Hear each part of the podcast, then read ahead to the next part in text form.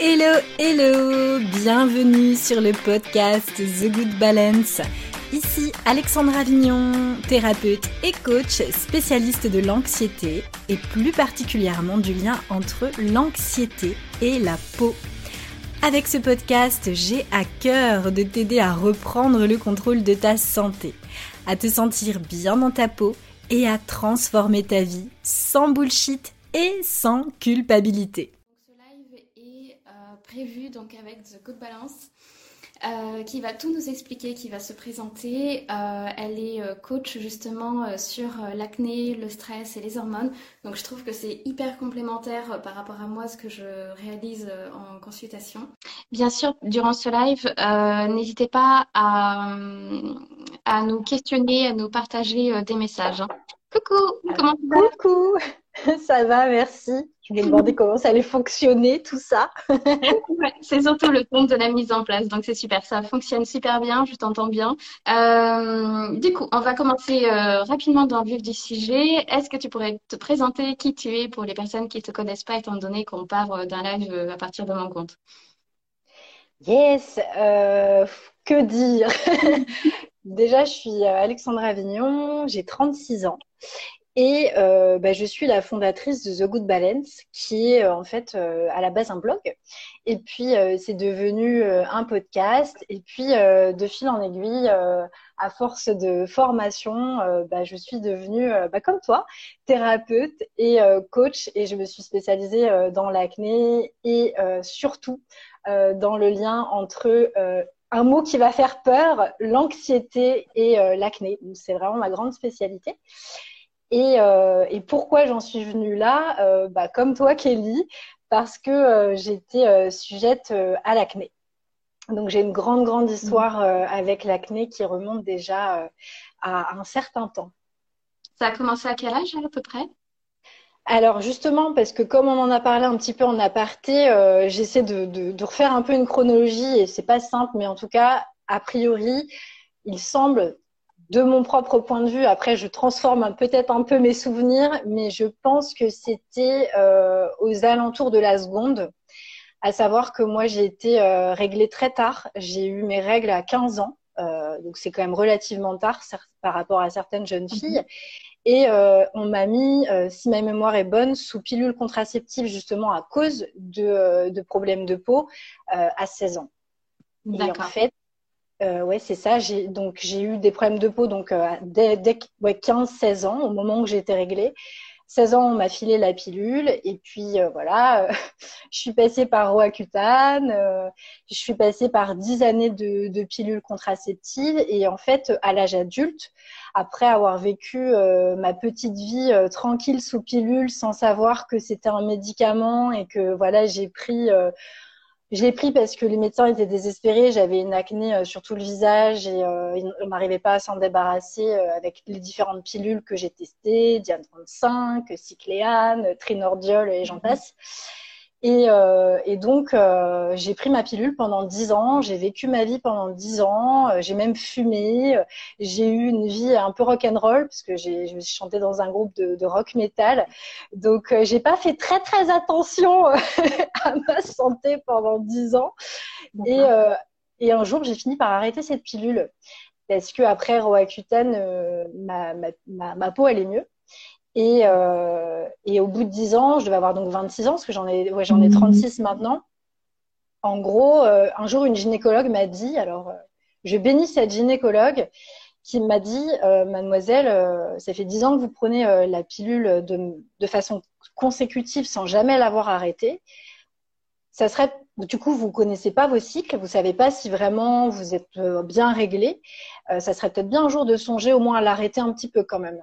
Donc sur le coup, je m'étais dit, oh, elle saoule, elle me facilite pas la tâche. et puis j'avais pas envie de revoir euh, mon acné euh, revenir sur le visage.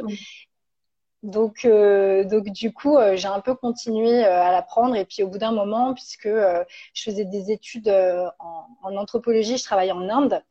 Forcément, quand on travaille sur l'Inde et moi notamment sur la religion hindoue, ben, j'ai mis le pied dans le, dans le, dans le yoga l'Ayurveda. Et, et dans ce dans ce cheminement, j'ai décidé d'arrêter la pilule que bah, du coup là je voyais vraiment comme un médicament et, et un peu dans tu vois ce, ce, ce, cette volonté d'avoir une vie un peu plus saine et reprendre le contrôle de, de, mon corps en fait, hein, tout simplement. Mhm. Ouais. Parce que j'en reviens pas, en fait, par, sur, par rapport à ton historique. C'est vraiment parce qu'au fait, donc, tu as été réglé à partir de 15 ans euh, et on t'a donné la pilule à 16 ans. Au fait, on n'a même pas attendu que ton cycle, parce que j'imagine que ton cycle n'était même pas régulé, puisque en règle générale, voilà, il faut deux ans, trois ans, voire parfois quatre ans avant que le cycle soit vraiment régulé. Donc, c'est vrai que on t'a plus donné, au fait, la pilule comme si j'avais l'impression que, bah, voilà, à partir de 16 ans, c'est vrai qu'on peut donner la pilule, mais étant donné que toi, tu avais été réglé un an seulement avant, c'est vrai que ça faisait un peu tôt. Il y aurait pu y avoir d'autres solutions euh, à mettre en place euh, avant. Euh, et ce qui n'est pas étonnant, parce que du coup, tu l'as pris 10 ans, parce que c'est vrai que bah, si tu n'avais pas d'effet secondaire ou autre, il n'y avait pas forcément de raison de, de, de, l'arrêter. Et c'est le médecin, en effet, qui t'a alerté en disant ça fait, ça fait quelques années quand même. Et, et, du coup, donc, tu as arrêté la pilule. Comment ça s'est passé après? Est-ce que ton acné a flambé ou, Ouais, ouais, ouais, ouais. Euh, j'ai arrêté la pilule et six mois après, je me suis retrouvée recouverte d'acné. Et là, euh, pas de bol pour moi, euh, puisque forcément, j'avais pas forcément une vie très saine pendant ces dix ans sous pilule. je pense que j'avais, voilà, j'étais en surpoids. J'ai toujours eu des problèmes en plus de, poids, problèmes de, de thyroïde qui sont des antécédents euh, familiaux. Ma maman n'a plus de thyroïde, euh, donc euh, voilà, mon papa a des gros, soucis aussi de ce point de vue-là. Donc du coup, bah là, l'arrêt de la pilule, ça a été un peu le chaos. Donc mm. prise de poids, visage recouvert d'acné, mais par contre, j'étais réglée au poil, c'est-à-dire que j'étais vraiment réglée au jour près, un cycle au top, quoi. D'accord, ok. Et, euh, et, donc, par rapport à ton historique, donc j'imagine que ça intéresse beaucoup de monde. Comment euh, tu as survécu euh, cette période-là? Qu'est-ce que tu as mis en place pour justement bah, ne plus subir ton acné? Hmm. Bonne question. au début, j'avoue que j'étais un peu en détresse quand même, même si moi-même, ça me fait un peu parler de, de du stress puisque c'est ma spécialité. C'est-à-dire que à ce moment-là, j'étais tellement dans un état d'anxiété tel de voir mon visage qui se recouvrait, qui se, recouvrait complètement de, de boutons que j'étais un peu, enfin j'étais très en souffrance, euh, sachant que moi j'avais en plus un background euh, d'anxieuse, donc euh, c'était compliqué. Tu vois, par exemple, je réfléchissais euh, quand tu quand on quand tu m'as dit euh, ce que tu aimerais évoquer aujourd'hui en live, j'ai réfléchi un peu à la chronologie, etc. Et en fait, je me suis me suis rappelé que quand euh, j'étais petite, par exemple, euh, quand j'étais adolescente et quand j'étais petite, j'étais déjà très anxieuse, mais j'en avais pas conscience et mes parents n'en avaient pas conscience non plus.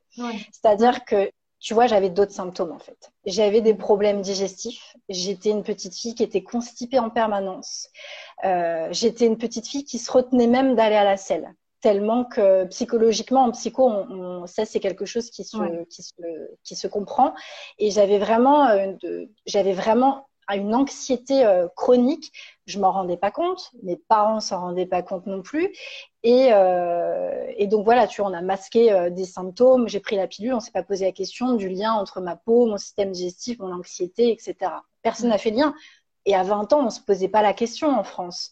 C'est voilà, c'était, en gros, c'était il y a un souci, on met un, on met un, un pansement sur le sur le souci. En même temps, c'est le rôle des médecins. Le rôle des médecins, c'est d'enchaîner la clientèle, leur patientèle et de, de, de, régler la maladie le plus rapidement possible avec des médicaments. C'est comme ça. Et, euh, et donc, du coup, quand je me suis retrouvée recouverte d'acné, je pense que ce qui m'a vraiment, entre guillemets, sauvée, c'est, euh, je dirais que c'est la pratique du yoga, puisque je pratiquais quand même pas mal le yoga. Donc euh, ça m'a pas mal apaisé, mais ça n'a pas réglé euh, mon problème de mhm. fond, euh, mon problème de stress chronique, ça c'est sûr. Et ouais, non, je l'ai vécu très mal. En plus, j'avais des tocs de dermatillomanie. Mhm. Chose que j'avais aussi quand j'étais petite, mais personne, enfin ma mère m'avait déjà vu m'arracher le visage devant le miroir, mais elle s'était jamais posé la question de ce que c'était, si c'était un toc, parce que je sais pas, c'était pas, elle le savait pas et moi non plus. Et donc c'est quelque chose qui est revenu en fait euh, à ce moment-là, à l'âge adulte. Mhm. Et, et voilà. Et donc du coup, j'étais super mal. Et ce qui m'a apaisée, en fait, c'est vraiment surtout la pratique, ouais, la pratique du yoga. Et puis, bah, évidemment, tout le cheminement que j'ai fait avec des thérapeutes, tout le travail que j'ai fait sur moi, quoi. Oui, ouais, d'accord. Ok.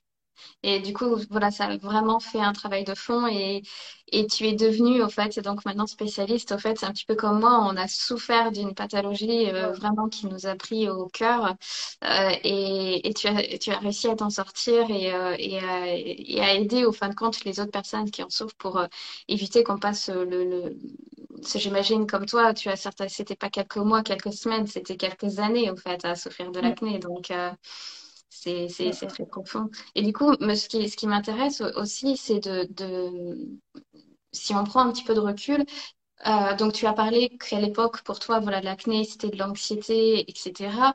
Euh, là, actuellement, comment tu, tu vois l'acné aujourd'hui? Est-ce que tu la vois comme un... Quand on te parle d'acné, est-ce que tu as une boule de stress qui est encore là, au fait, en toi et tu te dis, oh mon Dieu? Ou est-ce que tu as pris du recul, un cheminement euh, comment, ça, comment tu vois, au fait, comment tu perçois l'acné aujourd'hui quand on t'en parle? Bonne question. Quand... Alors, bah déjà, j'avais pas conscience déjà de base hein, que mon j'ai mis beaucoup de temps avant de comprendre que mon acné était lié en fait à mon état mental, à mon état anxieux, à mon état de stress chronique. Euh, Maintenant, aujourd'hui, la vision que j'ai de ça, c'est tout simplement de bah, que si, alors aujourd'hui, je vais pas te mentir, hein, comme n'importe qui, euh, ça m'arrive d'avoir des boutons euh, au moment du syndrome prémenstruel, ça m'arrive. Euh, la peau est un organe vivant, donc ça arrive à tout le monde. je tiens à le préciser, parce que je lutte quand même un peu pour ça aussi. mais je pense que oui, je vois l'acné comme euh, un, symptôme d'un déséquilibre et que bah, l'idée, c'est d'aller voir un petit peu euh, de quel déséquilibre euh, on parle. Et je le vois aussi autrement maintenant. Je le vois comme, comme aussi un symptôme de somatisation, chose que je ne voyais pas avant. Donc le fait d'avoir parfois des pensées excessives, des pensées qui ne sont pas forcément euh, appropriées, euh, qui font que bah, ça va se traduire par des mots physiques. Alors avant, on disait que c'était plus des douleurs physiques, mais maintenant on se rend compte que c'est aussi des mots physiques, que c'est euh, de l'eczéma, que ça peut être des maladies auto-immunes, quand les tissus commencent à s'auto, enfin à s'attaquer, les fibromalgies, etc. Et donc voilà comment je, je, je vois l'acné maintenant. Ça me met pas un stress, euh, évidemment, je serais recouverte d'acné, euh, là, évidemment, je serais anxieuse et je me dirais, oh là là, mon Dieu, par quoi va falloir que je passe, et ça va être du boulot, etc., etc. Mais là, euh, aujourd'hui, ouais, je le vois vraiment comme, comme un déséquilibre et je le vois surtout pas comme une fatalité, comme j'ai pu le voir quand j'étais au fond du trou, en mm. fait, et que j'étais en souffrance. Ouais, ouais. Oui, c'est vrai que euh, maintenant, avec le, le recul que l'on a et avec toutes les solutions qu'il est possible d'avoir, euh, on va tenter d'avoir euh, de, de, de, prendre un recul et de se dire bon, ok, qu'est-ce qui se passe là actuellement? Il y a quelque chose qui bloque, qui ne va pas. Est-ce que c'est hormonal, digestif, le stress, etc. Et très bien. Et du coup, donc tu as, tu t'es spécialisé donc sur les hormones au fait, mais les hormones liées au stress, hein, si je comprends. Moi, je me suis surtout Ouais, surtout ça, mais surtout la gestion de l'anxiété. Et l'anxiété, qu'est-ce que ça veut dire? Ça veut dire euh, en effet, ça touche à plein de choses. Ça touche aux hormones, puisque euh, l'anxiété, le stress, c'est un état d'alerte. C'est un état d'alerte qui inhibe des fonctions cognitives, donc des fonctions au niveau cérébral, à savoir euh, manque de concentration, difficulté à résoudre des problèmes, euh, brouillard mental qui fait qu'on arrive, ouais, on n'arrive plus à se sortir. On change d'humeur, on est plutôt, on n'est pas forcément très enjoué, très apaisé, très heureux. ça coupe des sensations corporelles, donc ça nous met dans une carapace musculaire pour nous empêcher de... C'est le cerveau, hein, c'est une fonction cognitive à savoir de, de protection. Euh, donc ça nous empêche de ça, ça, nous empêche de ressentir le mal. Euh, c'est pour ça que moi, je me suis beaucoup centrée sur la thérapie psychocorporelle et que, notamment dans mon programme à fleur de peau, le, le noyau de base, c'est la thérapie psychocorporelle. Et, euh, et aussi, le, le, le stress, euh, le stress euh, ça, va aussi inhiber des fonctions, euh, des fonctions métaboliques. je pense notamment, par exemple, au système digestif. On va avoir, on va moins avoir besoin du système digestif quand on est en état d'alerte, en fait. On va surtout avoir besoin de de, respirer correctement, d'avoir un rythme cardiaque qui s'accélère, avoir voilà, d'une bonne, une bonne circulation sanguine, des poumons, etc. Mais on, se fiche en fait de, de l'état de notre système digestif. Et donc, en fait, ce que je veux dire par là, c'est que l'état de stress, ça touche à tout ça touche à tout, ça touche forcément, ça touche au cerveau. Il ne faut pas oublier que la base de notre système hormonal, ça commence au niveau de notre cerveau. Mm. Et euh, ça touche également le système digestif. Tout est lié. Le cerveau aujourd'hui, il est relié au système digestif via quoi? Via le nerf vagal. Donc euh, tout est lié. Et moi, j'ai pris le parti, en tout cas, de faire un travail à la fois de régulation hormonale et en effet travailler sur le système digestif, la thyroïde, etc. Mais surtout en parallèle, et pour moi c'est le plus important, c'est vraiment de faire ce travail, tu vois, de, de, gestion des stress chroniques, de gestion de l'anxiété qui englobe quoi? Qui englobe la gestion des émotions, puisque nos émotions, évidemment, ça passe par nos pensées, ça passe par toute la régulation euh, hormonale, on sécrète euh, des hormones euh, du bonheur, etc., etc. Et donc, c'est un travail qui, selon moi, vient vraiment soutenir la régulation hormonale. Parce que c'est après, c'est vraiment mon avis, et moi je le vois parce que les femmes qui viennent à moi sont souvent des femmes qui sont très dans le mental, euh, très dans l'action, euh, qui s'arrêtent jamais, qui sont pas du tout, euh, qui vont peut-être faire un cours de yoga par semaine, mais tout, le reste du temps, elles vont être à fond, à fond, à fond, mmh. et elles vont jamais se mettre au repos. Mm. Donc forcément, hormonalement parlant, les hormones, c'est un peu le chef d'orchestre de, notre corps, de notre manière de nous adapter au monde, dans notre environnement. Donc euh, tout est lié et aujourd'hui, je crois fermement, je l'ai toujours cru et je vais le croire encore longtemps, on ne peut pas travailler sur la régulation hormonale sans travailler à la fois sur le stress et notre manière de nous adapter au monde et notre manière de nous adapter à notre environnement si on a des pensées entre guillemets, euh, entre guillemets un peu négatives, un peu excessives, une mauvaise gestion des émotions, on peut pas avoir une, un bon équilibre hormonal. C'est pas possible. C'est juste impossible. La, ça passe par la base du cerveau. Mhm. Donc c'est pour ça que je, vraiment j'ai choisi de travailler sur, euh, sur tout ça. Ouais, d'accord. Mais c'est vrai que même, euh, enfin, parce que ça me parle d'un point de vue euh, aussi, d'un point de vue de l'acné digestif, parce que c'est vrai que l'acné hormonale euh, liée avec le stress, étant donné qu'il y a le cortisol, etc., ça semble en fait parfaitement logique. Après, on peut avoir un tout petit peu plus de mal à faire le lien entre le stress et le côté digestif.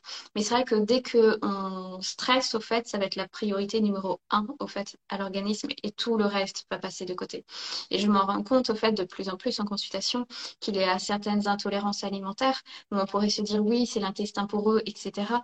Oui, mais au fait, la cause, si on va encore plus loin, c'est qu'au fait, c'est qu'il y avait un stress et que du coup, au fait, on digère moins bien et qu'il euh, y a plus des petits... Euh, morceaux euh, qui sont mal découpés au niveau de l'intestin et qui va entraîner l'intestin poreux, etc. Et au fait, des fois, parfois, on remarque en travaillant même les intolérances alimentaires et qu'on travaille le stress en, parallèle, bizarrement, on tolère mieux les aliments. donc, en fait, c'est là où c'est extrêmement important, en effet, de... Moi, je me rappelle, au fait, euh, pareil, donc j'étais un petit peu comme toi, euh, enfin, j'étais une enfin peut-être un petit peu différemment, mais c'est vrai que euh, j'étais très anxieuse au fait, petite. Euh, c'était pareil, je suis née euh, comme ça, très indépendante et, également avec un, stress, mais qui n'était pas forcément vu, visible au fin de compte. C'était surtout les médecins qui me disaient oui, il y a peut-être le stress. Et souvent, en fait, même ma famille ou même moi-même, je me disais, oui, le stress et la On met toujours sur le mot du stress, tout simplement parce que j'étais une petite fille réservée qui était plus quelqu'un qui observait au fait, qui parlait. Voilà, je suis pas quelqu'un, euh, même sur les réseaux sociaux, je suis pas là à me montrer euh, tous les quatre matins en photo à faire ouf, enfin, toi, des choses comme ça. Mais euh, donc voilà, donc mais et souvent on m'a dit oui, il faudrait vérifier la piste du stress, etc. Et moi c'est quelque chose qui m'agaçait parce que je me disais mais non, en fait tout va bien, pendant mes vacances je vais bien, etc.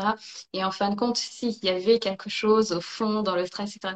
Mais après c'est vrai que moi je suis persuadée que chaque être humain devrait avoir un, coach de vie, au fait. Euh, il y a toujours quelque chose à travailler, que ce soit d'un point de vue professionnel, personnel. C'est bien sûr, on n'est pas obligé d'avoir des traumatismes. Enfin, moi, je, voilà, je suis pas quelqu'un qui a vécu un traumatisme, mais j'avais juste, au fait, un petit peu le côté petite fille modèle, le fait d'être Euh, D'ailleurs, il y a quelqu'un qui a écrit un livre sur euh, justement sur la dermatillomanie et elle parle, euh, c'est le conte possible au fait. Et voilà, c'est un petit peu ce côté-là d'être la petite fille, de, faire le maximum, d'être douée à l'école, etc. Alors j'ai jamais été, voilà, de, j'ai jamais eu 18 de moyenne. Voilà, j'étais tout à fait classique, 12. Mais voilà, pour moi, au fait, il fallait, fallait que je sois, voilà, le, le, côté classique, être sage, gentil, etc. Et au fait, on se rend pas compte, mais ça, ça peut entraîner un stress parce que on suit plutôt la culture, le côté qu'est-ce qui est, qu'est-ce qui est censé être une fille, une femme, etc.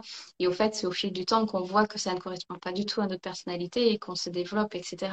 Donc c'est vrai que euh, peu importe si on souffre d'acné ou de fruits biomagie, comme tu as dit tout à l'heure, ou de d'autres pathologies, ça peut être la maladie de Crohn ou autre, euh, on a tous au fait un petit, un petit côté où on peut toujours aller au-delà de son développement de soi, etc.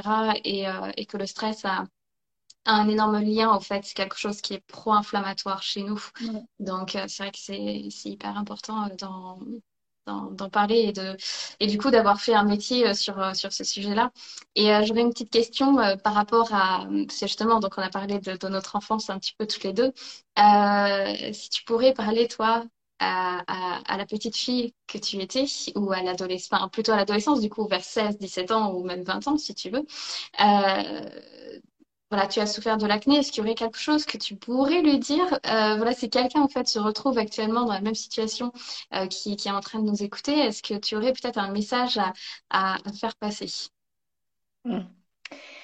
Ouais. Déjà, je vais rebondir sur une chose que tu viens de dire, euh, à savoir, tu parlais de toi comme la petite fille parfaite, etc., et qu'en effet, il n'y a pas besoin d'avoir vécu des traumatismes pour être quelqu'un de stressé.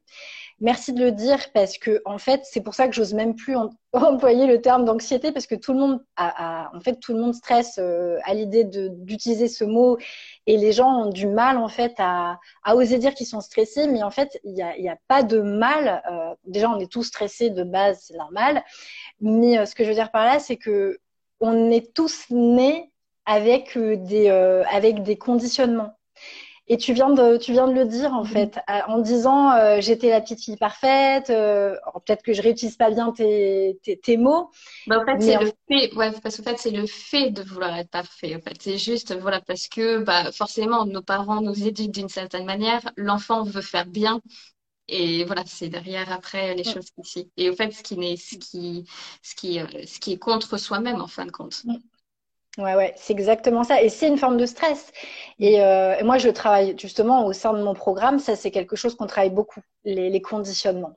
Parce qu'en effet, il n'y a pas besoin d'avoir euh, vécu euh, un traumatisme pour se dire stressé. Et que justement, ce conditionnement affectif, finalement, que tu viens d'évoquer par rapport à l'éducation, souvent dans, dans la majorité, c'est pas le cas de tout le monde, mais en fait, il y a vraiment ce, ce conditionnement affectif, euh, comme du genre, euh, je vais te donner un exemple. Euh, moi, c'était mon cas.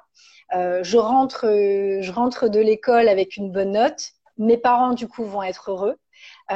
donc moi, je vais me satisfaire de leur bonheur à eux, parce que du coup, c'est le fait que je leur ai ramené une bonne note qui les a rendus heureux. Mmh.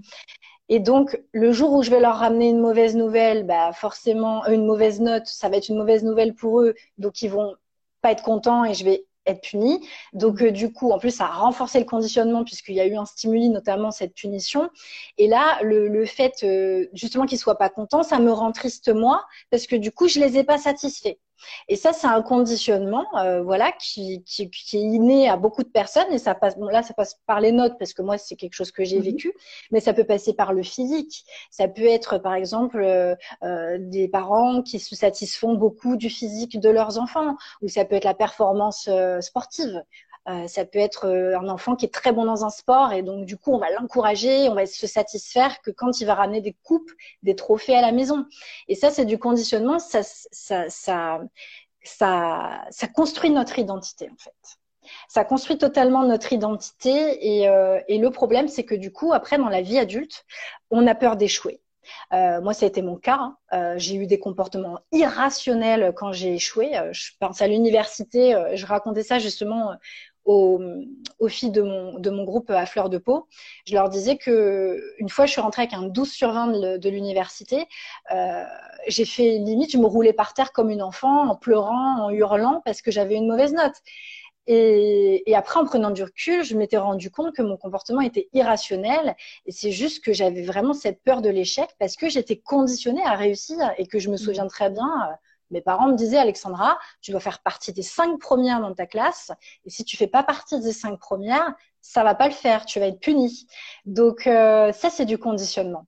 Et, euh, et donc faut bien prendre conscience de ça, mais ça c'est tout un travail qui se fait. Euh, voilà, moi c'est ce que je fais en tant que thérapeute, c'est ma spécialité, et c'est un bon moyen justement de débloquer des stress, d'être beaucoup plus soi-même et en effet de faire baisser cette inflammation chronique euh, dans le corps, que ce soit un problème de peau ou même un problème digestif ou que sais-je. Et, c'est un travail qui est plus que nécessaire et c'est pour ça que j'adore quand tu dis on devrait tous avoir un coach de vie. Bah en fait c'est un peu ça quoi. c'est un peu ça. Et c'est ce que je dirais du coup à ma petite fille. Ouais, c'est sûr parce que là, du coup, on parle de l'enfance, mais le conditionnement aussi se fait via ses amis aussi.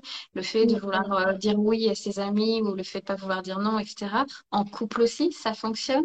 Euh, voilà, il y a tout un, en fait, le conditionnement est culturel, au fait. Donc, c'est, il y a, je crois qu'il y aurait un énorme débat euh, à faire euh, sur, sur ce sujet. Et, et du coup, donc, ce qui m'intéresserait aussi de partager ensemble, au fait, via entre, entre professionnels et, et pour que les personnes qui nous écoutent savent exactement toi, comment tu travailles et comment, au fait, est-ce que tu pourrais nous dire concrètement comment ça se passe, par exemple, une première consultation euh, avec toi? De, quelle manière, au fait, tu vas euh, essayer de comprendre justement, est-ce que c'est le stress, est-ce que c'est ça ou autre chose, ou voilà? Alors, moi, il faut savoir déjà que j'attire des femmes qui ont des problèmes de peau et qui sont anxieuses. Donc, mhm. euh, c'est et elles le savent. elles le savent très bien qu'elles sont stressées. Donc, moi, je ne travaille plus en individuel. Ça fait déjà un petit moment que je fais plus d'individuel. J'ai fait de l'individuel bah, de 2016 à 2021. Et euh, j'ai mis au point en fait, euh, bah, du coup, mon propre process, ma propre méthode de régulation hormonale. Donc, euh, et comme je te disais, donc on va, on va vraiment travailler sur toute la, la régulation hormonale et sous toute la détermination en fait des causes des déséquilibres métaboliques, des déséquilibres hormonaux. Et en parallèle, on fait un gros travail euh, de gestion du stress, de gestion des émotions, où on vient travailler justement notamment sur euh, les conditionnements, etc., etc., pour venir soutenir en fait justement cette régulation euh, hormonale. Donc on fait à la fois un travail donc sur le corps, mais aussi un travail du coup sur le mental et notamment aussi via la thérapie psychocorporelle. Donc moi, je, je fais pas, je fais plus de, de, de consultation individuelle. Ok. Du coup, si je comprends bien, c'est plutôt un petit groupe alors C'est des programmes? Ouais. Ok, d'accord. Et, et c'est sur une durée déterminée ou c'est. Euh, d'accord, ok. Ouais, ça dure six mois. Ça dure six mois. Alors, c'est du six mois hebdo, donc c'est c'est sport. Mais, mais ouais, ouais, ça dure six mois. Et donc, c'est plutôt au fait des, euh, enfin, c'est plutôt de la lecture, des cours en ligne, ou est-ce que voilà, il y a aussi Un, regroupement, voilà, entre vous, vous partagez, parce que c'est vrai que c'est bien aussi de partager entre plusieurs, de se dire, ok, il n'y a pas que moi qui souffre d'acné, il y a aussi d'autres personnes et qui peuvent échanger entre elles. Ça se passe un peu comme ça? Ouais, tout à fait. C'est ça. On a un groupe où on est tout ensemble. Et puis, euh, il y a un programme en ligne. Donc, elles ont tous mes cours, en fait, sur tout ce qu'elles doivent faire euh, mhm. en déterminant leur cause et euh, moi, j'interviens aussi évidemment euh, tout au long euh, du coaching, justement pour leur dire, bah, selon ce que tu m'as dit là, là tu vas plutôt aller vers ça, toi mhm. tu vas plutôt aller vers ça, toi appuie plutôt vers ça. C'est pour ça que c'est pas des gros groupes. Et, et, et, ensuite, en parallèle, on a des, des rendez-vous, on se voit en live, comme là on est ensemble, et justement pour se retrouver, pour celles qui veulent évoquer des choses, parce que mine de rien, il y a un travail de thérapie psychocorporelle, donc ça, ça fait travailler des choses. Donc, euh, ma présence est vraiment requise euh, tout au long du programme et de manière active.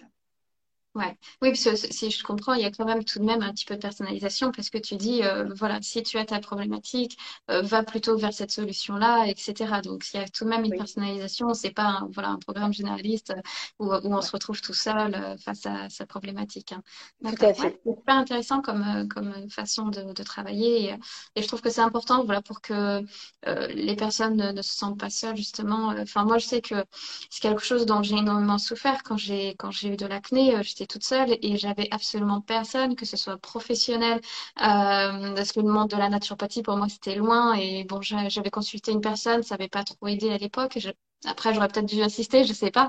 Mais bon, elle n'était pas spécialisée sur, sur l'acné, et puis il n'y en avait pas à l'époque, c'était un peu compliqué. Euh, et c'est vrai que le fait, euh, et puis j'avais pas d'amis non plus aussi qui avaient de l'acné, donc du coup, ma famille un petit peu, mais c'était euh, des tantes, des cousines éloignées, donc, et puis c'est pas forcément au même moment. Donc c'est vrai que n'as pas forcément envie d'en parler en plus avec euh, la famille. Enfin c'est. Bah, après voilà tout dépend si on s'entend avec ou pas, mais euh, c'est vrai que c'est enfin c'est compliqué voilà de, de de pas avoir une personne et, à l'époque mais alors j'étais à j'étais pas du tout euh, enfin au courant que je pouvais aller euh, voir une psychologue parce que j'avais de l'acné etc je ne enfin pour moi c'était c'était même pas envisageable. Enfin je le je le voyais même pas. Alors que je trouve qu'aujourd'hui ce serait important que ce soit même les dermatos gynéco ou autres de voir quand voilà on a du mal à supporter euh, l'acné d'être accompagné d'un point de vue stress parce que c'est c'est enfin moi je sais que enfin ça m'a vraiment fait une blessure profonde et et qui qui est importante quoi. Donc et le fait d'en parler avec d'autres personnes. Alors par contre, je me souviens que euh, donc à l'époque, les forums étaient très très à la mode il y a, il y a, il y a 15 ans. Donc euh, j'étais sur les forums, etc. J'essayais de trouver des solutions euh, où je parlais avec des gens, mais c'est vrai que c'était plus dans l'objectif de trouver une solution. C'était pas le fait de parler en se disant voilà bah moi j'ai vécu ça aujourd'hui, toi enfin voilà. Et c'est vrai que ça c'est super de partager comme enfin comme, comme autre chose, au fait, comme on parlerait d'une passion sur le thé, et ben, on parle de l'acné, euh, etc. Et au fait, comme des discussions que l'on a aujourd'hui, enfin, moi, je trouve ça super qu'on puisse même entre thérapeutes euh, se contacter et puis, euh, et puis mieux comprendre, voilà, notre façon de travailler, d'évoluer et d'aider le maximum de personnes. donc, heureusement que ça existe aujourd'hui. J'espère que ça ira encore plus loin puisqu'il manque vraiment des tonnes d'informations, que ce soit hormonal. Enfin, déjà, l'acné hormonal enfin, est quand même reconnu. Après, savoir quelle hormone, c'est autre chose. L'acné digestif est encore moins reconnu, mais alors l'acné lié au stress, moi, je trouve que là, c'est vraiment euh, un point mort. Enfin, c'est quelque chose dont on ne parle vraiment, mais pas du tout. Et c'est vraiment très important de, le développer. Mm, mm. Ouais. Je suis d'accord avec toi parce que le stress c'est tout un monde. Ah, c'est tout un monde, mais je pense qu'il fait vraiment c'est un monde qui fait peur aussi. Euh, on va pas se mentir que quand on dit, tu l'as évoqué toi-même, hein, tu voulais pas avouer que tu étais stressée. Moi, je voulais pas l'admettre non plus. Hein. Pendant longtemps, euh, tu vois, tu me demandais tout à l'heure qu'est-ce que je dirais à ma petite fille, enfin pas à ma petite fille, mais à, moi plus petite. Euh, je, je, me dirais, euh, bon bah ma cocotte, va peut-être falloir, peut-être falloir faire un travail sur toi et faire un petit travail de gestion du stress et des émotions. Et, mais bon après ça, moi, moi, mon acné, c'était vraiment une, acné. Bon, on les voit, on les voit, on les voit peut-être pas là, mais j'ai des trous partout dans le, dans les joues. C'était vraiment une acné euh, qui hardcore. Ouais. Ah oui, c'était, c'était pas beau, c'était pas joli à voir. Et c'est les pires acnés, hein, de toute manière, on va pas, on va pas se mentir. Et, et donc, du coup, euh, en plus, quand tu quand as ce, ce toc là de dermatillomanie où j'étais là à me percer mm. non-stop les boutons, à les arracher, euh, comment faire des trous euh, encore plus facilement euh, mm. Bravo Alexandra. Donc qu'est-ce que je lui dirais? Je lui dirais bah fais un gros travail en fait de de gestion des émotions, de gestion de, de tes stress, va comprendre pourquoi t'es tu parlais tout à l'heure que tu étais, étais introvertie en fait. Mm-hmm moi, j'étais aussi introvertie, euh, mais à l'extrême, à la limite de la sociabilité, euh, parce que euh, quand j'étais petite, j'avais pas les codes de la, de la sociabilité. Euh, j'ai pas grandi dans une famille où on était très euh, réseau et compagnie. Mm. on était très renfermés sur sur nous-mêmes en fait. Et j'avais pas tous ces codes de la sociabilisation. Et mm. d'ailleurs, je suis devenue anthropologue et j'ai suivi en fait des études d'anthropologie, de sciences humaines et sociales. Je suis allée jusqu'en psy parce que justement, je pense que c'est un moyen, tu vois, pour moi de comprendre les interactions sociales. C'est un, un moyen pour moi de de comprendre les codes, de comment me comporter euh, dans le monde et euh, d'interagir en fait avec les gens. Et, euh, et, je pense que ça, c'est quelque chose qui a vachement accentué justement l'inflammation et, et, mon acné parce que j'étais mal en fait avec les gens. Je savais pas comment comment être moi-même en fait avec les gens et euh, euh, il y avait plein de choses que je n'osais pas dire, j'avais pas confiance en moi et ça accentuait vraiment mon acné. Très clairement, ça se voyait quoi sur euh, sur mon visage que dès que j'avais un coup de d'émotions de, de, désagréables, de, de tristesse, de, de je ressentais le sentiment de manque de confiance, de pas oser dire les choses, ça accentuait vraiment l'état de l'état de ma peau quoi. Vraiment. Ouais, c'est sûr, c'est sûr. Je m'enflammais de l'intérieur, en fait. J'étais à fleur de peau. Mm, mm, c'est sûr, c'est sûr. Euh, justement, tu as parlé de cicatrices et, euh, donc euh, il y a un, petit message dans le chat de, Colline qui indique au fait donc elle est passée au stérilet, elle a eu beaucoup d'acné et puis après elle est passée à Roaccutane pendant huit mois et donc là elle voit une différence, mais elle a encore des, cicatrices. Est-ce que toi tu, as essayé des choses ou pas spécialement moi, j'ai refusé euh, le laser. D'accord, ok. J'ai refusé le laser, j'avais trop peur en fait des risques. J'ai une peau très blanche, très fine. Mhm. Donc, euh, il était hors de question de prendre le risque en fait euh, du laser. Après, ça dépend. Alors, justement, dans la fleur de peau, je crois que je dois avoir deux heures de vidéo sur les cicatrices. Donc, il y a quand même de quoi faire sur les cicatrices. Mais ça va vraiment dépendre de ton type de cicatrice en fait. Là, si elle parle de trous comme moi j'ai, c'est mort. On peut plus rien mhm. faire c'est fini. Après, on peut, il y a des, il y a des trucs maintenant euh, de, de peeling, de machin de trucs. Moi, jamais je mettrai ma peau, euh, je, je, je, testerai jamais ça. Euh, voilà, je, ne veux pas prendre de risque. Par contre, si c'est des petites cicatrices, c'est-à-dire des taches, des taches colorées, des taches rouges, des taches marron, là, ça veut dire que ça commence à être un peu pris trop en retard. Oui, tu peux faire des choses. Tu peux utiliser du miel de manuka, par exemple, ça aide beaucoup à la cicatrisation. C'est déjà pas mal je pense que tout, enfin, tu cicatrises aussi par rapport à ton alimentation, par rapport à ce que tu vas boire d'eau. Donc, mm. euh, de bien faire attention à ce que tu, ce que tu, ce que tu manges surtout, euh, euh, et de pas manger des aliments acidifiants et des aliments qui vont être bourrés de zinc, de manger beaucoup de légumes euh, et de boire beaucoup, beaucoup d'eau aussi. Et, et honnêtement, en produit, à part l'aloe vera pour les cicatrices, euh, et encore, toutes les peaux supportent pas l'aloe vera. Euh, le miel de Manuka, euh, aujourd'hui, il n'y a rien de magique. Après, il y a des huiles essentielles que tu peux euh, faire interagir avec des huiles végétales. Toi, c'est ta spécialité, Kelly, donc tu, tu, répondras encore mieux que moi. Mais là, de tout de suite, la première chose qui me vient pour la cicatrisation et pour la circulation sanguine, ça va vraiment être l'huile végétale de calophylle mélangée avec de l'huile essentielle de cyste. Donc, mais pareil, ça ça pue, il faut faire des tests. Donc, euh, voilà, après, Finalement, tu vois, j'aime bien l'odeur de calophylle. C'est vrai qu'elle a une ah odeur particulière, mais je, je me rappelle, donc moi, je l'avais utilisée euh, plutôt euh, à l'époque pour la cellulite. alors, ça date, hein, parce que maintenant, la cellulite, je m'en fiche, mais alors complètement, et j'ai compris que c'était naturel. Et au contraire, il vaut mieux avoir de la cellulite parce que ça, ça montre aussi, entre autres, qu'on a des bonnes, des, des, des, enfin, des, des des bons acides gras, au fait, enfin, disons que le fait de, de, euh, je me suis mal exprimée, au fait, c'est d'avoir des, des, des, bonnes euh, cellules, au fait, euh, parce qu'en fait, on, on, on croit qu'au fait que les oestrogènes ne sont uniquement sécrétés par les ovaires. Mm. Il faux. Il y a 300 récepteurs, je crois, dans le corps euh, de Voilà, il y en a également dans, dans, notre graisse, au fait. Et c'est là, au fait, qu'en tant que femme, en effet, on a de la cellulite. Mais c'est aussi normal et on peut développer des bons oestrogènes via de la bonne cellulite. Donc, si vous mangez des bonnes matières grasses, de, de bonnes huiles d'olive, de l'avocat, des poissons gras, etc., et que vous développez de la cellulite, on pourrait se dire, ah ben non, au fait, je vais arrêter ça parce que j'ai de la cellulite. Mais non, au contraire, il faut manger des bonnes matières grasses. Donc, au fait, du coup, maintenant, je me dis, j'ai de la cellulite, oui, mais je suis une femme. Donc c'est normal. et donc en fait voilà, je, je donc c'est c'est pour ça que c'est important. Euh, alors oui, donc en fait ce que je voulais dire c'est que j'ai utilisé la calophylle donc à l'époque euh, parce qu'en fait il y a une efficacité aussi sur la cellulite parce que bon on peut quand même travailler la cellulite si des fois voilà elle est vraiment dérangeante etc. Il y a des choses à faire mais on peut pas la faire disparaître totalement si elle est naturelle. On peut pas aller au-delà de, on peut pas se changer au fait, euh, on peut pas changer tout notre corps. Et, euh, et j'avais bien aimé moi l'odeur de calophylle. Euh, donc, euh, mais j'avoue c'est 50-50, hein, ça dépend des gens. Euh, voilà. Mais après c'est vrai que mélanger avec une huile essentielle, ça permet d'avoir une belle odeur aussi. Donc c'est vrai que d'un point de vue. Alors là, je te rassure, avec la cyste, c'est encore pire. la cyste est assez particulière, ouais. Parce qu'après il y a les crises italiennes aussi. Si des fois il y a des rougeurs ou de la coupe rose ou de l'acné rosacée, ça peut, enfin, elle sera plus conseillée. Mais après voilà, les huiles essentielles sont bien.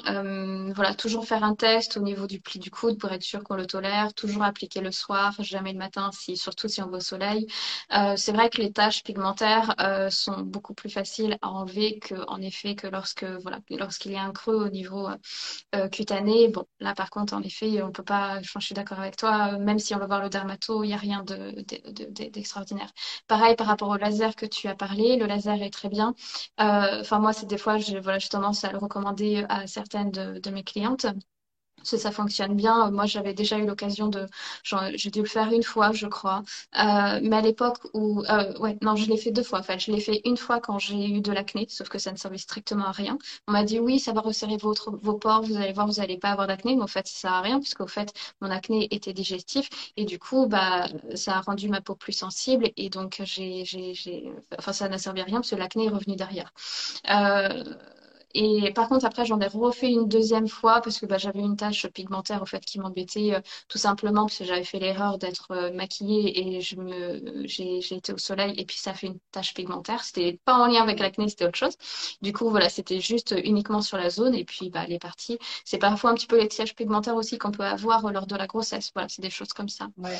Donc, euh, mais voilà, ça reste des taches pigmentaires, mais quand c'est vraiment voilà une cicatrice profonde, Bon, bah là, c'est vrai que c'est autre chose, c'est relativement compliqué à, supprimer. Hein. C'est, euh, Donc c'est là que c'est assez important en effet de ne euh, pas trop se triturer la peau. Et si on se triture la peau et qu'on s'en veut ou qu'on ne comprend pas, c'est d'essayer justement de, de savoir qu'est-ce qui se passe à l'intérieur de nous. Et, c'est là, au fait, ton job, au fait, de, ce côté-là, de d'essayer de, savoir pourquoi je souffre de dermatillomanie, qu'est-ce qui... Euh, euh, alors après, voilà, enfin, là, on parle vraiment de dermatillomanie, hein, parce qu'il y a, enfin, il y a le fait de se toucher les boutons parce qu'il est blanc, voilà, etc. Et après, il y a la dermatillomanie. Hein. c'est deux choses qui sont différentes. moi, j'étais plus une personne, voilà, classique qui avait de l'acné.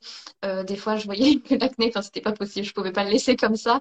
Mais après, j'avoue, on, on peut frôler la dermatillomanie. Enfin, moi, j'ai eu tendance à, le frôler. Quand tous les jours, en fait, ça devient une habitude, on peut frôler la dermatillomanie. C'est quelque chose dont il faut être, euh, il faut être prudent.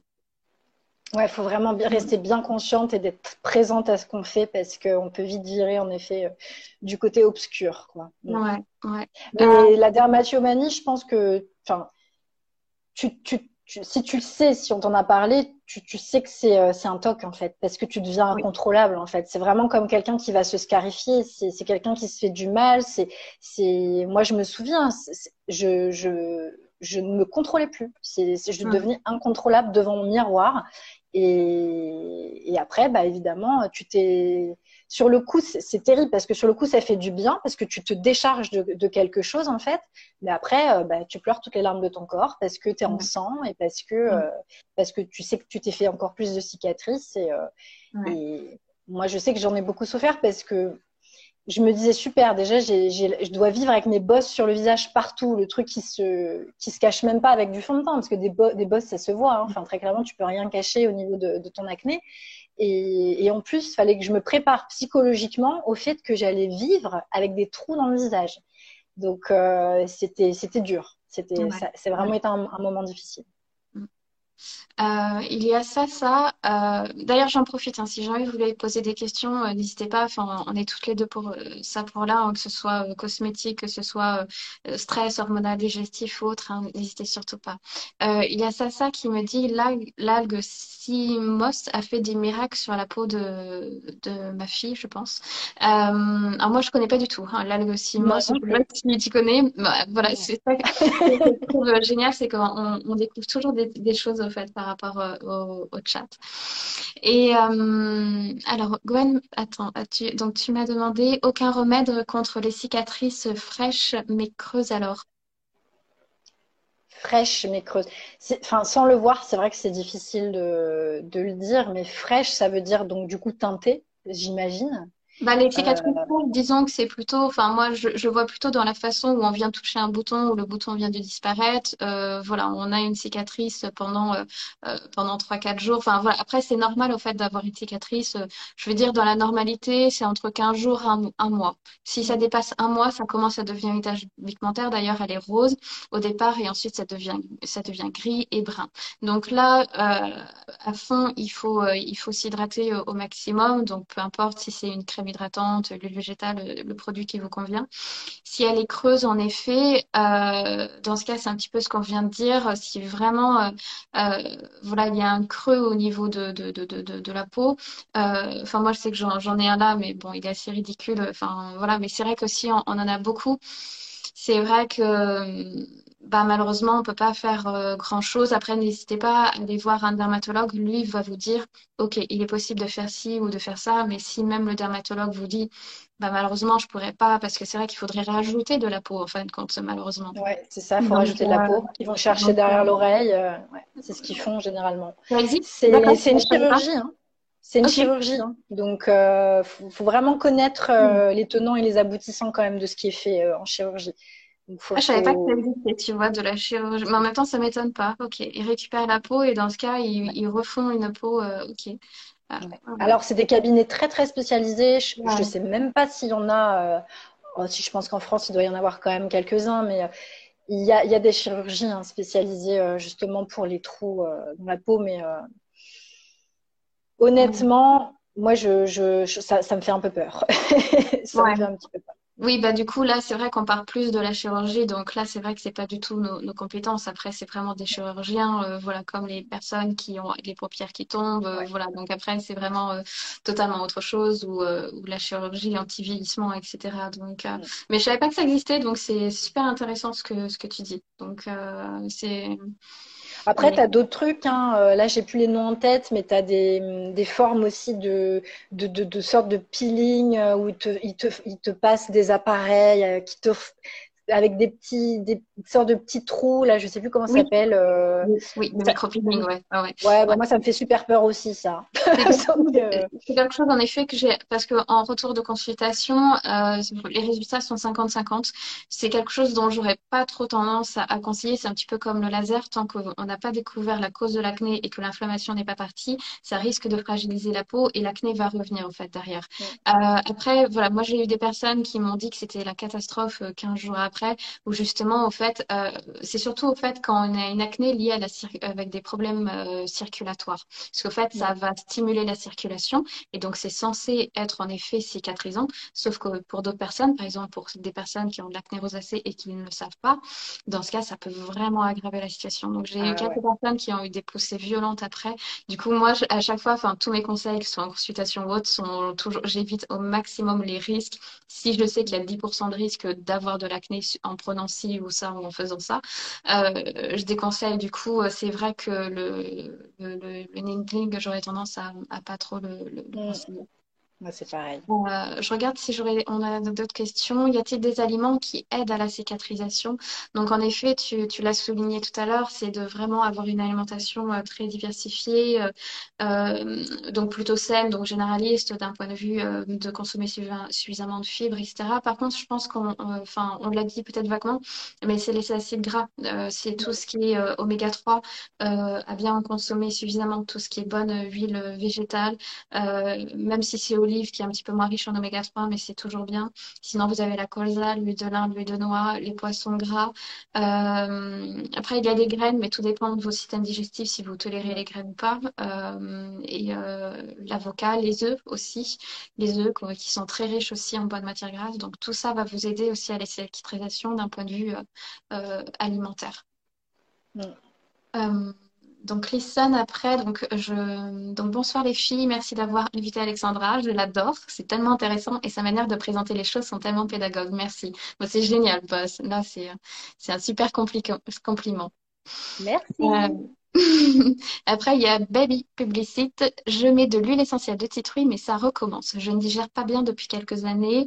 Euh, ça va mieux avec le régime FODMAP. Pourtant, je fais du sport et très attention à mon alimentation. Il a euh, déjà attention avec le FODMAP, trois semaines maximum. Pitié. Moi, je suis anti-régime. Je vous le dis direct. Donc, euh, je suis anti-régime. Mais attention avec le FODMAP. Hein. Bah, de toute façon, comme toute diète, hein, euh, il faut partir sur 15 euh, jours, 3 semaines et on voit ce que ça, qu'est-ce que ça donne. Et après, il faut comprendre, euh, voilà, est-ce qu'il y a une intolérance, est-ce qu'il y a quelque chose qui bloque.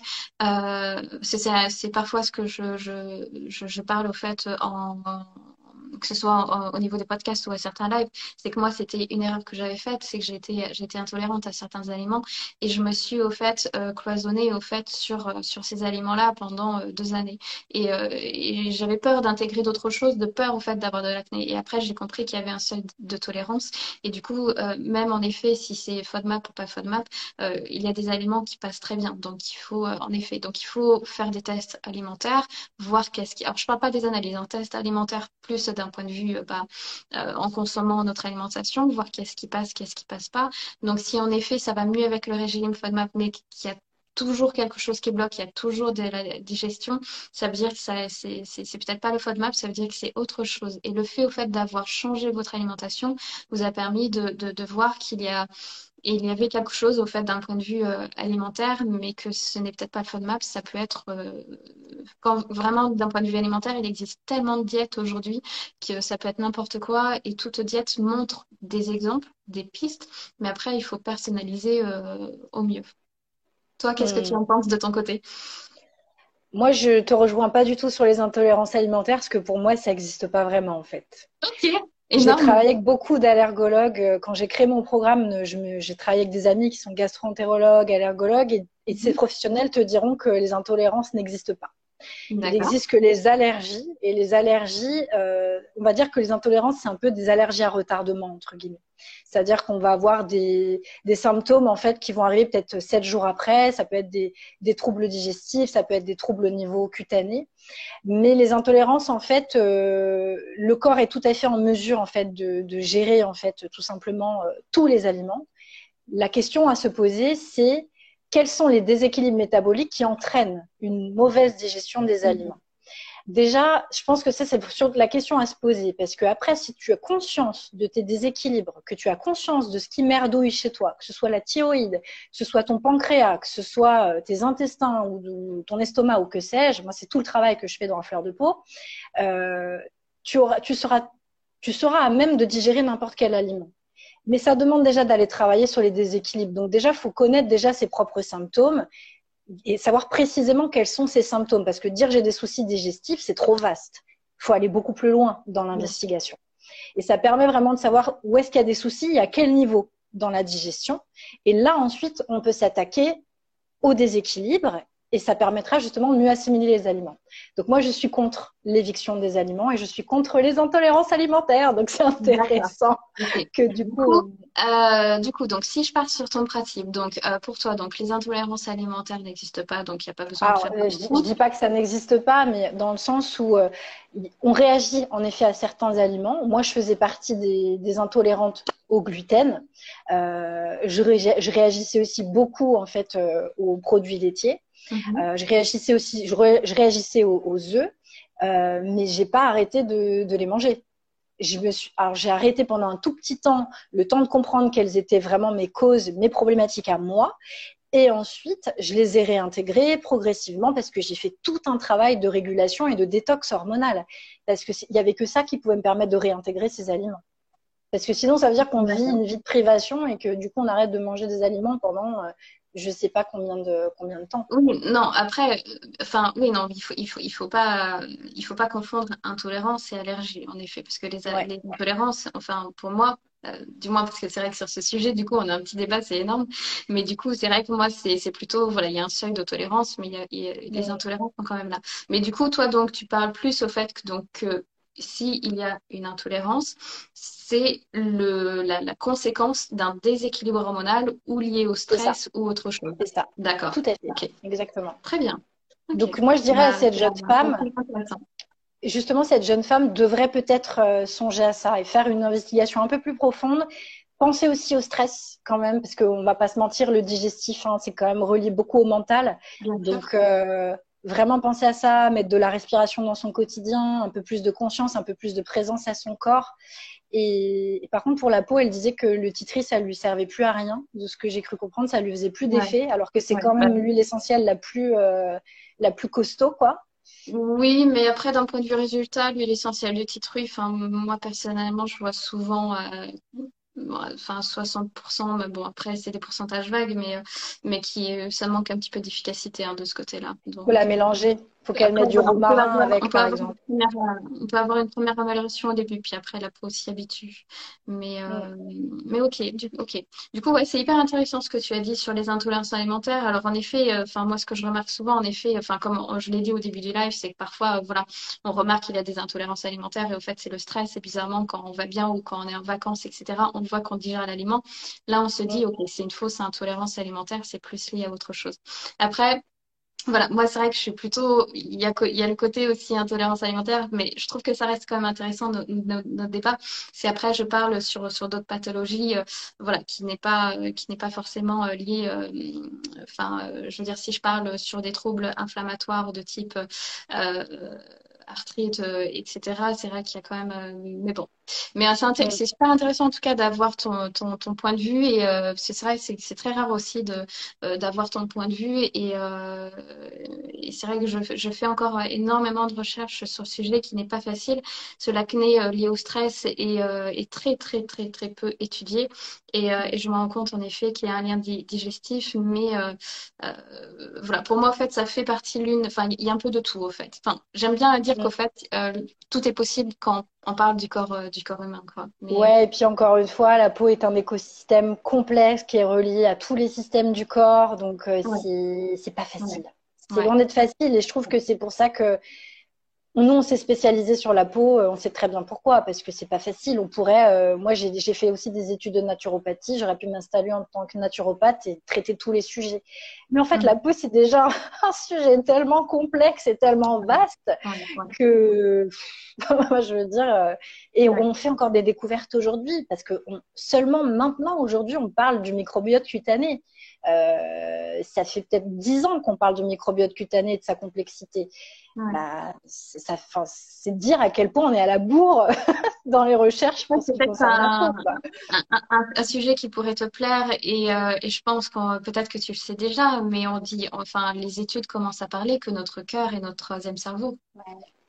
Et ça, c'est hyper intéressant parce qu'au fait, le côté émotionnel, le fait d'avoir euh, des amis, une vie sociale, euh, etc., euh, peut bousculer totalement notre système nerveux et, et notre, notre inflammation.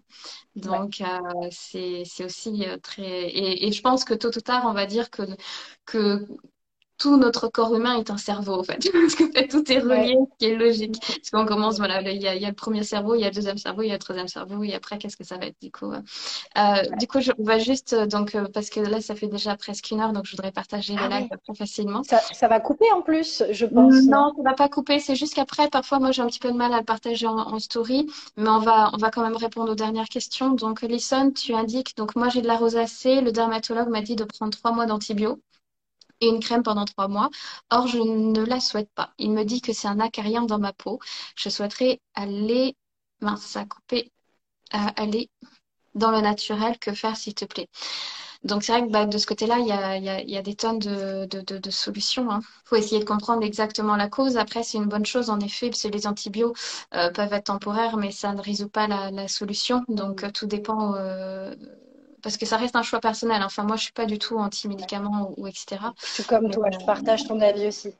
J'avais, euh, moi, j'avais fait un épisode de podcast sur la rosacée, parce que c'est, moi, c'est la première acné que j'ai eue. Euh, mm. Ça a commencé par la rosacée au niveau des ailes du nez, ça a commencé à s'élargir, et ensuite j'ai eu les, les kystes euh, sur le, sur les joues, le front, etc. Et la rosacée, ça diffère un petit peu quand même faut juste euh, travailler un tout petit peu plus. Euh, enfin, faut faire attention aux produits qu'on met dessus déjà.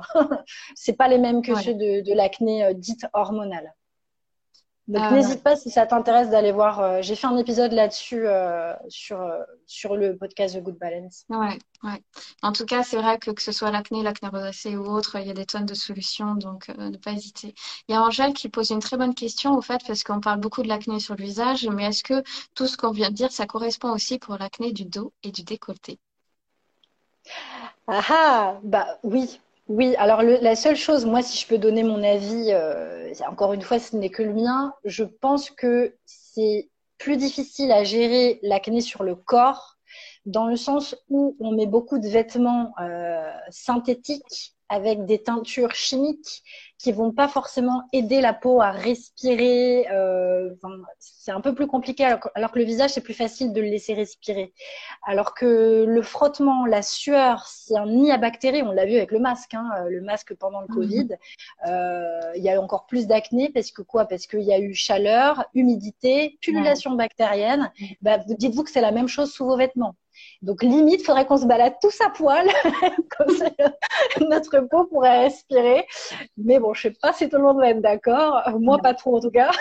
mais euh, mais c'est le corps, tout ce qu'on propose pour l'acné du visage, moi je propose la même chose pour le corps. Après, faut garder en tête que bah, le corps, quand on sue, on a des vêtements, euh, ça, ça frotte sur euh, sur la peau. Faut pas s'étonner que ce soit plus long parfois et plus difficile à, à partir.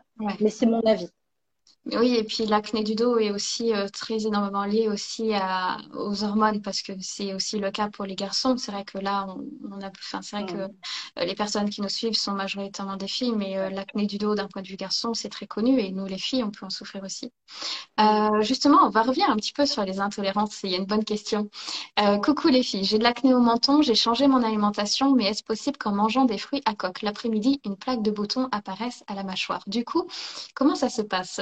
Si, euh, voilà, toi, qu'est-ce que tu penserais? Parce que moi, du coup, je me dirais, euh, si ça, voilà, si c'est une plaque de bouton. Ah, mais si c'est instantané, c'est une allergie, là. On n'est plus dans l'intolérance. Oui, mais c'est instantané. Alors moi, ça m'est déjà arrivé personnellement par rapport à d'autres, enfin par rapport à d'autres aliments. Mais du coup, je fais euh, un test d'allergie et on me dit que tout est ok. Et pourtant, quand je le mange, j'ai une plaque qui apparaît avec des démangeaisons. Donc du coup, qu'est-ce que tu dirais? Désolée. Bah, là, je dirais. Alors là, je dirais la même chose que pour les analyses hormonales. Bah, c'est une information à l'instant T. Et malheureusement, euh, moi, je vois plein de femmes qui ont donc des déséquilibres hormonaux. Pourtant, les analyses hormonales ne disent rien parce que bah, c'est une analyse à l'instant T de ton sang ou de ta salive ou de ton urine ou que, ou que sais-je. Et c'est extrêmement compliqué en fait d'arriver à tirer des informations euh, de cette information euh, là à, l'instant T. Et, tout change tellement vite dans notre organisme, nos hormones circulent en permanence que du coup, ça m'étonne pas en fait que dans des analyses euh, d'allergie ou dans des analyses hormonales qu'on n'arrive pas à, à, trouver des déséquilibres en fait. Et c'est d'ailleurs pour mmh. ça qu'il y a plein de médecins qui te disent non, mais, je vous fais pas faire euh, ces analyses. De toute façon, ça sert à rien. C'est pas que ça sert à rien, c'est juste que on sait très bien que euh, la meilleure des choses, en effet, c'est l'écoute du corps et de bien, de, les symptômes qu'on ressent en fait. Si toi tu mmh. vois que c'est instantané, là on n'est pas sur une allergie à retardement. Là on est sur une allergie. Donc oui. Et si le sang euh, ne, ne dit rien, eh ben j'ai envie de te dire, écoute-toi. C'est le meilleur conseil que, je peux donner. Et encore une fois, si je peux me permettre, dans le cas du stress justement chronique, ce qui est un peu antiquinant, comme je te disais euh, tout à l'heure, Kelly, un, des, un, des, problèmes du stress chronique, c'est qu'on a cette carapace musculaire et qu'on ressent plus ces, euh, ces, tensions. Mm-hmm. Le souci, c'est que quand on est stressé, souvent on est déconnecté de ces sensations et on sent plus parfois ce qu'on ressent. Euh, moi, je prends l'exemple justement d'un ami qui est médecin allergologue qui me disait qu'une fois, il y avait un de ses patients qui est venu avec une tumeur de la taille de mon poing, euh, d'une balle de tennis, et que euh, cette personne, donc la tumeur appuyée sur un organe, il était censé normalement sentir la douleur, mais il ne la sentait pas parce que c'était un monsieur qui travaillait énormément, en plus qui voyageait non-stop. Il était en stress chronique, en alerte en permanence, donc il était coupé de son corps et il sentait même plus les douleurs. Donc c'est pour ça que moi j'insiste sur la gestion du stress et que pour moi c'est indispensable. Écoutez votre corps, c'est lui qui vous envoie les meilleurs symptômes et toutes les analyses hormonales que vous pourrez faire. Il y en a plein qui démontreront rien. Il y a, souvent, on voit vraiment les gros déséquilibres, même les tests allergiques, etc. C'est instantané, c'est une information à l'instant T. On sait très bien que c'est pas fiable à 100%. C'est sûr. Bah, du coup, tu, tu, tu, as, tu as bien rebondi par rapport à, la question de Lecciarello. C'est euh, est-il obligatoire de faire un bilan hormonal pour savoir quelle hormone cause notre déséquilibre? Car j'ai peur d'arrêter la pilule à nouveau pour faire ce bilan. Donc c'est vrai que malheureusement, bah déjà, euh... le bilan hormonal sous pilule. Mais euh, et c'est vrai que alors oui, ça peut être intéressant de faire un bilan hormonal et de savoir tout dépend quelle hormone et, et euh, parce que ça permet de voir en effet. Enfin, en fait, tout dépend de, des symptômes parce qu'en effet, il faut tout de même faire un bilan hormonal. Pour, pour, justement voir est-ce qu'il y a une maladie, une pathologie ou quelque chose. Il faut s'assurer que tout va bien. Et en effet, après, tout dépend comment on interprète ce, ce bilan hormonal. Est-ce qu'on est à la recherche d'une maladie, d'un déséquilibre, à quel moment, etc. mais ce que tu as dit à l'instant, le fait de s'écouter permet aussi de donner, nous donner énormément d'indices. Euh, du coup, enfin, n'hésite pas, les Chariello, de, de voir euh, des lives ou, des posts auxquels j'en parle, euh, notamment en fait sur naturalacnesolution.com sur le site. tu peux trouver le lien en, en bio Insta. C'est quelque chose dont je parle régulièrement. Hein. Donc, n'hésite pas à, voir de ce côté-là. je regarde si on aurait d'autres questions. Ah, c'est drôle. Une autre personne, donc, est-ce que vous avez eu des cas où les oléagineux pouvaient donner de l'acné? Euh, Alors moi, enfin, moi, oui, hein, plusieurs fois, ça fait partie euh, euh, des aliments auxquels on peut, on peut régulièrement réagir. C'est un petit peu comme les œufs. Voilà, c'est des aliments. Bah après, il y a aussi une manière de les manger. C'est-à-dire que les amandes, déjà, tu retires les, la pellicule autour. Tu les fais tremper, mm. déjà pour mieux les assimiler. Et il faut pas hésiter à les moudre, les filles. Il faut moudre les oléagineux. Il faut pas les manger comme ça. Il faut vraiment aider le système digestif à les, les assimiler. les moudre euh, et, parfois les faire tremper, en effet, même si le, le ah, on peut pas toutes les faire tremper. Mais euh... ah, par contre, j'ai Baby Publicite qui dit quand je suis en vacances, j'en ai moins. Alors ça, par contre, c'est hyper ah. d'un point de vue stress. c'est clair. Moi, je dis rien. non, mais ça permet au fait, c'est justement à ce moment-là euh, de voir justement si, notre acné est lié au stress ou, pas. Euh, alors, je regarde vite fait, hein, encore 5-10 minutes. Euh, donc, pareil, depuis toute petite, quand je mange trop sucré, trop salé ou trop épicé, j'ai des plaques rouges qui apparaissent pendant 10 bonnes minutes, mais aucune allergie. Donc, voilà, ça peut être une réaction d'un trop-plein de, quelque chose qui se passe et, et il peut y avoir un effet d'accumulation. Et puis, comme tu as dit, s'il y a un stress en plus, etc., du coup, ça amplifie la, la situation. Euh, je regarde si on a d'autres questions. Euh, non, après, il y a une question un petit peu plus spécifique. Juste au 3, ça va être un petit peu compliqué de répondre. Euh, donc, la question, c'est coucou, constipation et stress. Quel conseil pour une personne de 74 ans? Là, c'est vrai bah, qu'on part du, sujet, mais il y a beaucoup de, de, solutions par rapport à ça. Mais si tu as un mot à dire, vas-y. Hein. Gestion du stress? Non, je bah, voilà, c'est vrai qu'il n'y a pas d'âge. Il n'y a pas d'âge, donc euh, euh, du coup, le, psyllium aussi, le psyllium pour la constipation. Il y a plein de choses. Il y a énormément de. Oui, le psyllium en fait partie s'il n'y a, pas de, ballonnement ou autre, parce que c'est son petit effet secondaire, mais euh, ça peut aider, ouais. Euh, et acné dans le dos à 16 ans, quel conseil? Bah, Là, justement, donc du coup, ça revient à notre passé. À 16 ans, bah, en fait, déjà, est-ce que c'est une personne femme, une personne homme? Euh, Donc là, du coup, on est en pleine période de croissance. Donc, il y a des choses naturelles qui peuvent aider. Euh, donc là, c'est plutôt d'un point de vue hormone de croissance et gestion du stress. Parce qu'à 16 ans, c'est là que notre stress lié aux hormones de, de, croissance sont en pleine effervescence. Du coup, là mais euh, du coup, ce serait un énorme débat euh, à faire, en effet. C'est vrai que l'acné adolescente, j'en parle pas suffisamment. Je parle surtout de l'acné adulte, mais on pourra. Oui, parce qu'on est adulte. On, pourra 16 ans, je te dirais. Moi, je ne travaille pas du tout avec les, adolescents pour le coup. Euh. D'accord. Ok. je travaille qu'avec les femmes. c'est vrai qu'on travaille totalement différemment. Hein. Enfin, euh, même euh, que ce soit alimentaire ou autre, on va pas du tout travailler le côté alimentation. Enfin, ça va être différent. Ça va être euh, parce que c'est vrai qu'il faut pas trop nous perturber et, dire qu'à 16 ans, voilà, c'est dans votre tête, alors que bah voilà, c'est un peu délicat. Donc c'est vrai que c'est tout un autre protocole qui est différent. Donc alors, si je peux me permettre quand même, parce que une fois j'étais dans un train et j'ai vu un adolescent en face de moi qui mangeait des sandwichs avec du pain Harris, euh, tu sais, le pain de mie Harris, là, avec le soda à côté.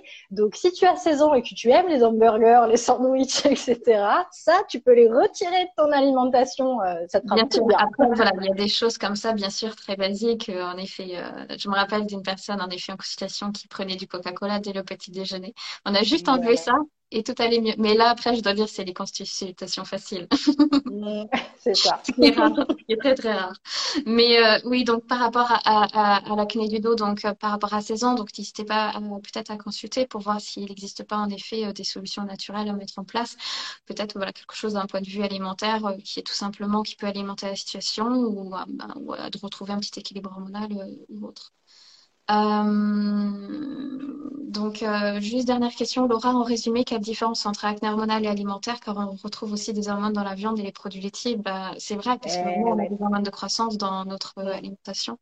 Donc ça, bah, du coup, ouais, c'est vrai que j'en parle beaucoup aussi. J'ai un, un, article sur ça sur Natural Acne Solutions, donc il faut peut-être aller au tout départ des premiers articles, mais où je mets quel est, enfin, à quoi correspond l'acné digestif, à quoi correspond l'acné hormonal et comment le repérer, et même un article sur l'acné du stress où je parle justement bizarrement si on part en vacances ou autre, ou si on subit un stress, un stress et qu'on voit des pics. Dans ce cas, il faut aller plus loin en profondeur. Mais après, comme on l'a dit, je pense que comme euh, je, enfin, je, l'ai dit au fait en plein milieu, je pense qu'on a tous besoin d'un coach de vie euh, et peu importe la problématique que, l'on a et que parfois on est loin de soupçonner. Enfin, euh, voilà, moi je me cache pas, j'ai un petit coach personnalisé qui m'aide pour bah, voilà pour des choses du quotidien. Parfois on parle de ça, parfois on parle de ci, mais je trouve que c'est génial pour pour permettre d'évoluer, de, de voir au fait des blocages qu'on peut avoir, que ce soit d'un point de vue perso, professionnel, etc. Il y a toujours quelque chose à dire. Est-ce que tu aurais un dernier mot justement de, de la fin?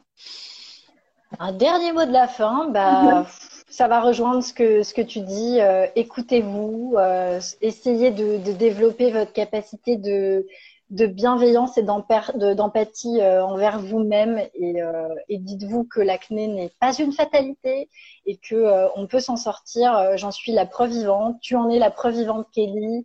Nos clientes en sont la preuve, les preuves vivantes. Donc, je pense qu'il s'agit juste en fait de procéder par méthodologie, être un peu persévérante, ne pas s'éparpiller et ça, c'est la clé de la réussite. Donc voilà. Ouais. Et, euh, et, n'hésitez pas aussi à vous accompagner bah, de bonnes personnes et même sur Instagram de suivre des bonnes personnes aussi, de pas suivre des personnes voilà qui ont la vie parfaite etc. De voir des personnes qui sont tout à fait euh, normales, ça c'est extrêmement important parce que je sais que moi personnellement je me suis désabonnée de certains comptes parce que bah ça inconsciemment en fait au fil du temps, au bout de 15 jours, 3 semaines, un mois, ça me mangeait le moral et je me mettais une pression énorme d'un point de vue professionnel etc. Euh, et du coup c'est important aussi de, bien s'entourer de, de bonnes personnes ça agit sur notre système nerveux. Donc, euh, ne perdez pas courage, en effet. C'est un super mot de, la fin. Attention aux injonctions au bien-être, euh, à la beauté, aux injonctions à la santé aussi. Vous ne connaissez pas le background des gens qui sont euh, sur Instagram, tous les influenceurs, etc. Vous ne savez pas. Si j'ai envie de dire un dernier petit truc, l'herbe n'est jamais plus verte ailleurs. Donc méfiez-vous de ce que vous voyez sur les réseaux sociaux. Ouais, ouais. C'est exactement ça, exactement. Bah super. Donc, en tout cas, je te remercie d'avoir partagé et, euh, et j'étais contente d'avoir un petit débat. Euh, voilà, même si euh, voilà, on a parlé de plein de sujets alimentaires, etc. Donc, je vais je vais le remettre en replay pour les personnes qui veulent le voir ou le revoir, etc. Qui ont pris au cours de route. Et, et peut-être qu'on refera un live. Justement, je pense que ça pourrait être intéressant de parler justement de la société, etc. Par rapport à ce que tu viens de dire sur le sur le dernier mot de la fin. Ça pourrait être intéressant. Avec grand plaisir. Et si tu veux venir aussi, je serais vraiment ravie que tu viennes euh, sur euh, mon compte et que tu viennes aussi parler de phyto parce que je sais que c'est une de tes spécialités. Moi, c'est pas, pas ma spécialité, donc euh, j'aimerais vraiment t'écouter à ce sujet. Génial. Et eh ben super. Ben, en tout cas, je remercie tout le monde qui a participé, à poser des questions, à voir le live, même si c'est en replay, etc. C'est super que vous soyez présents et euh, de, de, chacun de, de, notre communauté. Euh, vous êtes tous des, des, gens adorables. En tout cas, euh, enfin, j'imagine que ta communauté est superbe aussi. donc voilà, c'est on a des belles personnes qui qui et c'est vraiment avec un, un, plaisir de vous aider. Et de si vous avez des, des questions à, à, demander à Alexandra ou à moi, n'hésitez pas à poser en commentaire. Bah, en tout cas, euh, donc on termine ce live et puis bah, je vous souhaite euh, bon appétit ou bonne préparation euh, de votre soirée. Et puis bah, je vous souhaite le meilleur. À très bientôt. Merci beaucoup, Kelly. Salut. Ciao. Au revoir. Salut tout le monde. Et voilà pour aujourd'hui. Un grand merci à toi pour ton écoute et d'être resté jusque-là. J'en profite pour te redemander de ne pas oublier si tu peux prendre deux minutes pour mettre les petites étoiles afin que The Good Balance puisse être plus visible. Un grand merci à toi.